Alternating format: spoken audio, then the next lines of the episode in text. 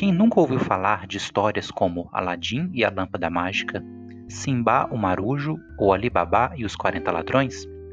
Surgidas na obra As Mil e Uma Noites, a fama dessas histórias se baseou nas tradições dos povos árabes, cujas origens e expansão a partir do século VII estudaremos. Uma observação inicial sobre o termo árabe.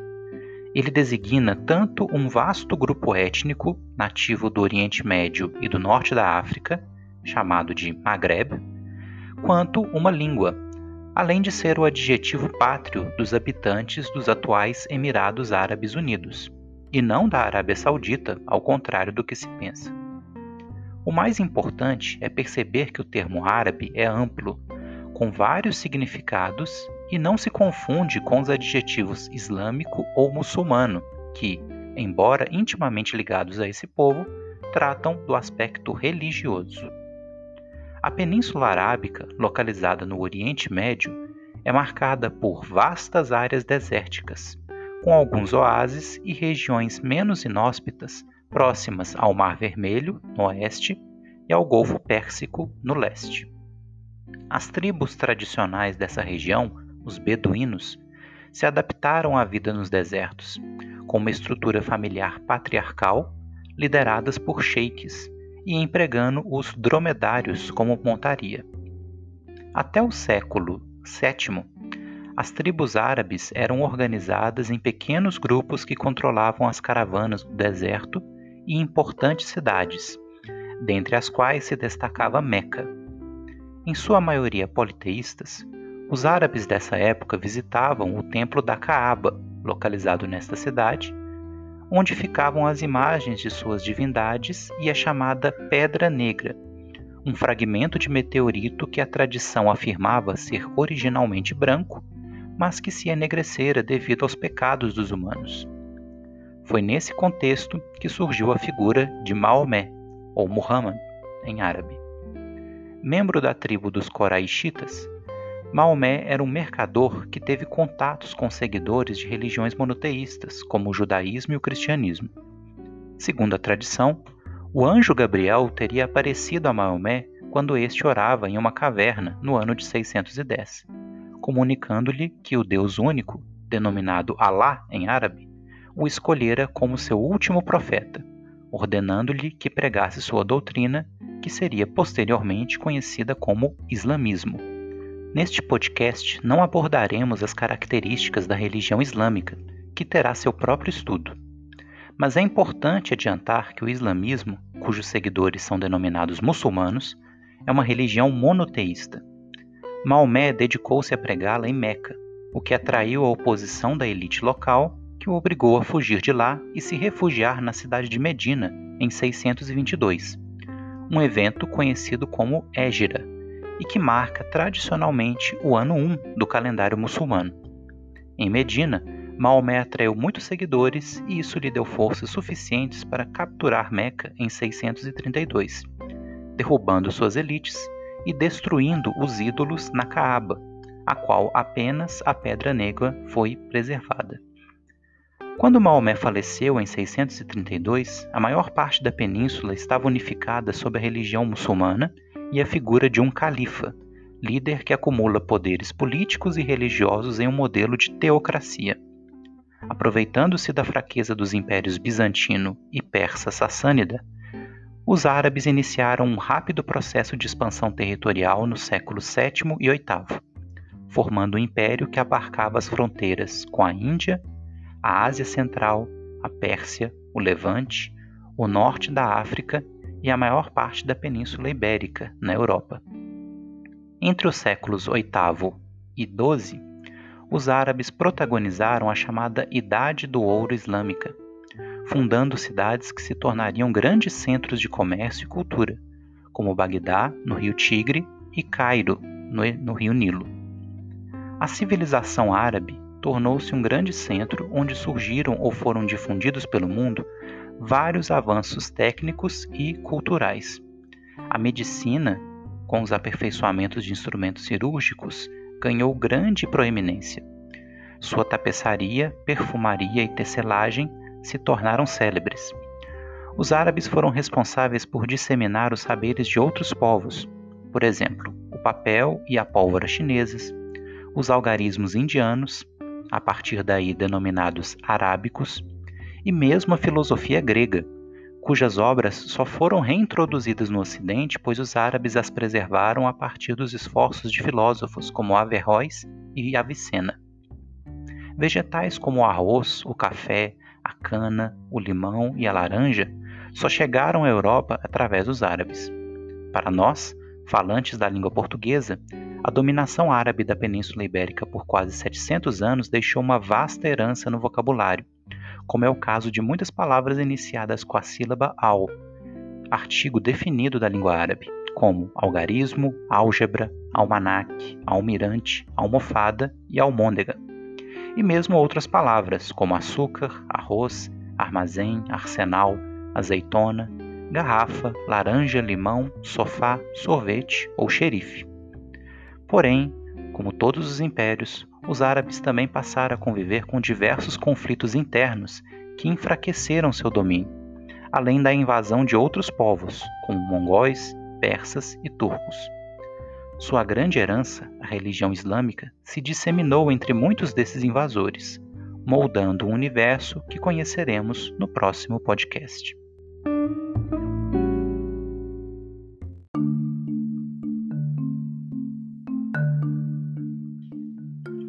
O Islã divide atualmente com o cristianismo o posto de religião com o maior número de seguidores no mundo.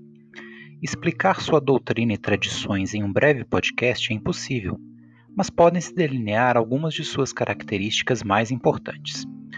Como vimos no podcast sobre os árabes, o islamismo teve origem a partir da pregação de Maomé, que, após ter sido visitado pelo anjo Gabriel, passou a pregar uma nova religião que defendia a crença em um único Deus, chamado em árabe de Allah. Assim surgiu o Islã, palavra que significa submissão, no caso a Allah, e cujos seguidores são chamados de muçulmanos ou islâmicos. A partir da pregação de Maomé e da interpretação de seus seguidores, foi redigido o livro sagrado do islamismo, o Alcorão, que em árabe tem o sentido de a recitação e que tradicionalmente é dado como um presente e não comprado pelos muçulmanos. Dividido em capítulos, as e versículos, os ayats, os temas tratados no Alcorão apresentam muitas similaridades com as escrituras judaico-cristãs. Muitos dos patriarcas e profetas da tradição judaica são citados e reverenciados no livro, que aborda indivíduos como Adão, Noé, Abraão e João Batista.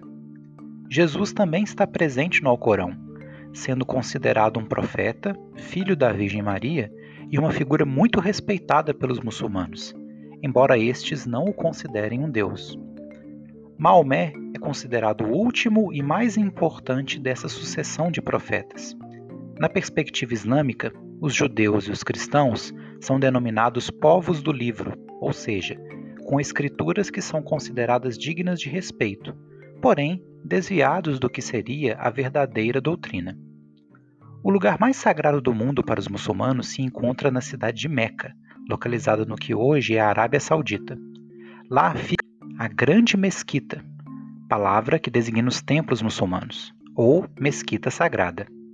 No centro dela está a Kaaba, construção em forma de cubo e centro da fé islâmica, contendo a Pedra Negra, um meteorito que, segundo a tradição, teria sido enviado por Deus a Adão e que teria sido trazido a Meca nos templos de Abraão. Além de lá, outros templos importantes são a Mesquita do Profeta, em Medina, também na Arábia Saudita, e a Mesquita de Al-Aqsa, em Jerusalém, erguida no Monte do Templo, local sagrado para a tradição judaica e perto da qual fica o Domo da Rocha, com sua célebre cúpula dourada. O islamismo, como as demais religiões abraâmicas, segue o monoteísmo ético, no qual a divindade revela um código moral a ser seguido por seus devotos. Os principais atos de fé que devem ser praticados por um muçulmano são os chamados cinco pilares: a fé, ou seja, acreditar em Alá como único Deus e em Maomé como seu profeta, a oração, que deve ser feita cinco vezes ao dia com o rosto voltado para Meca, a esmola, ou seja, a prática da caridade com os necessitados, o jejum, que ocorre em todos os dias no mês do Ramadã, do amanhecer ao pôr do sol, e a peregrinação a Meca, ao menos uma vez na vida, para os que têm condições físicas e financeiras. O islamismo permite a poligamia, limitada à capacidade do marido de prover bem sua família e ao limite de quatro esposas. A doutrina muçulmana proíbe o consumo de carne de porco e de bebidas alcoólicas, além da prática de jogos de azar. Como foi dito, as mesquitas são os principais templos muçulmanos, onde os imãs coordenam as orações coletivas dos homens adultos nas sextas-feiras, dia sagrado para o Islã. As mesquitas têm uma arquitetura bastante característica, com colunas, arcos e cúpulas, além dos minaretes, que são torres onde o almohadem anuncia as cinco chamadas à oração do dia. Um conceito controverso dessa religião é a chamada jihad, ou guerra santa. Em um sentido mais estrito, é frequentemente apropriado pelos extremistas e diz respeito à guerra contra os inimigos do Islã e pela expansão de sua doutrina. Por outro lado, Outras interpretações procuram enfatizar a ideia de luta interior do indivíduo para alcançar a submissão perfeita à vontade de Alá. Outro conceito importante é a Sharia, nome dado ao direito islâmico, que, diferentemente do que acontece na maioria do Ocidente, combina as leis civis com princípios religiosos. Temas como a família, a política, os negócios, a higiene, a sexualidade e os costumes são abarcados por ela. Enquanto em alguns países de maioria islâmica a Sharia é a legislação oficial, outros adotaram códigos seculares, ou seja, leis que não se baseiam na religião. Uma das normas mais famosas da Sharia é a que estabelece o uso do véu por parte das mulheres, com graus variados de liberdade dependendo de cada país. Como todas as grandes religiões mundiais, o islamismo sofreu conflitos internos e divisões ao longo de sua história. A principal divisão é a que separa os sunitas dos xiitas, originada das disputas pela liderança do Islã após a morte de Maomé em 632. O sunismo, que corresponde a 80% dos muçulmanos no mundo, baseia suas crenças, além do Alcorão, na Sunna, registros dos feitos e ensinamentos de Maomé. Os muçulmanos sunitas acreditam que, após a morte do profeta Maomé, o novo líder deveria ser eleito pela comunidade entre os homens capazes, como aconteceu com os primeiros califas que sucederam ao profeta e com os líderes religiosos posteriores. Já o xiismo, que conta com cerca de 15% dos muçulmanos no mundo, defende que a liderança deveria ter ficado dentro da própria família do profeta, na figura de seu genro Ali. Os xiitas se atêm mais ao próprio Alcorão e defendem uma organização mais hierárquica da religião islâmica, sob a liderança de um ayatollah. Os xiitas são predominantes no Irã, no Bahrein, no Azerbaijão e em menor grau no Iraque. O islamismo conta com aproximadamente um bilhão e meio de seguidores no mundo, concentrados principalmente no Oriente Médio, Norte da África, Ásia Central e Sudeste Asiático, sendo a Indonésia o maior país islâmico do mundo. Essa informação ajuda a ilustrar como os conceitos de árabe e muçulmano não podem ser confundidos. Além de países árabes como o Egito, a Jordânia, o Iraque, a Arábia Saudita e os Emirados Árabes Unidos, o islamismo também predomina entre outros grupos étnico-culturais, como os turcos, os iranianos ou persas, os paquistaneses e os indonésios, além de minorias e comunidades em várias partes do mundo, inclusive no Brasil. Infelizmente, o islamismo passou a ocupar as manchetes dos noticiários ao longo das últimas décadas devido a ações de grupos terroristas. Porém, é importante ressaltar que esse é um fenômeno minoritário no conjunto dos fiéis muçulmanos e que também ocorre em outras religiões. Outra visão equivocada associa o xiismo a uma postura mais fundamentalista, principalmente pela existência de grupos como o Hezbollah no Líbano. Porém, há também grupos extremistas sunitas, como a rede terrorista Al-Qaeda, o Estado Islâmico e o Boko Haram, além do movimento ultraconservador wahhabista da Arábia Saudita. Apesar desses elementos, o islamismo é uma religião que, na maioria dos seus seguidores, se volta para a pregação de uma convivência pacífica entre as pessoas.